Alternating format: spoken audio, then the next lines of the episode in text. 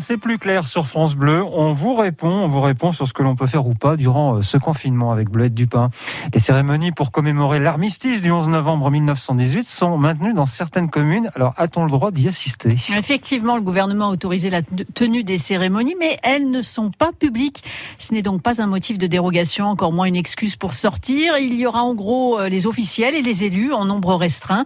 Par exemple, ce matin à Chambéry ou cet après-midi à Annecy où la flamme du soldat inconnu sera exposée en petit comité. Donc, ce sera place du souvenir.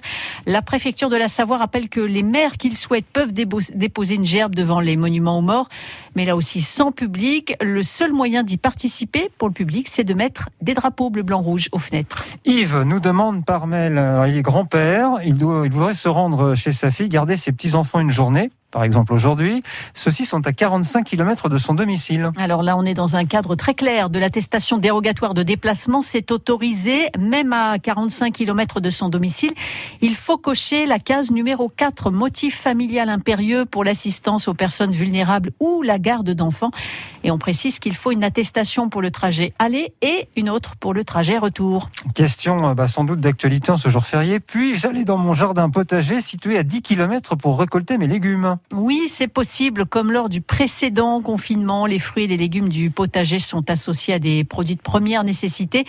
L'idée n'est pas d'aller y passer l'après-midi hein, pour soigner toutes ces plantations et profiter du soleil, mais de faire preuve de bon sens. Bien évidemment. Vous aussi, vous avez des questions, n'hésitez pas. 0808 0806 pardon 0010 10.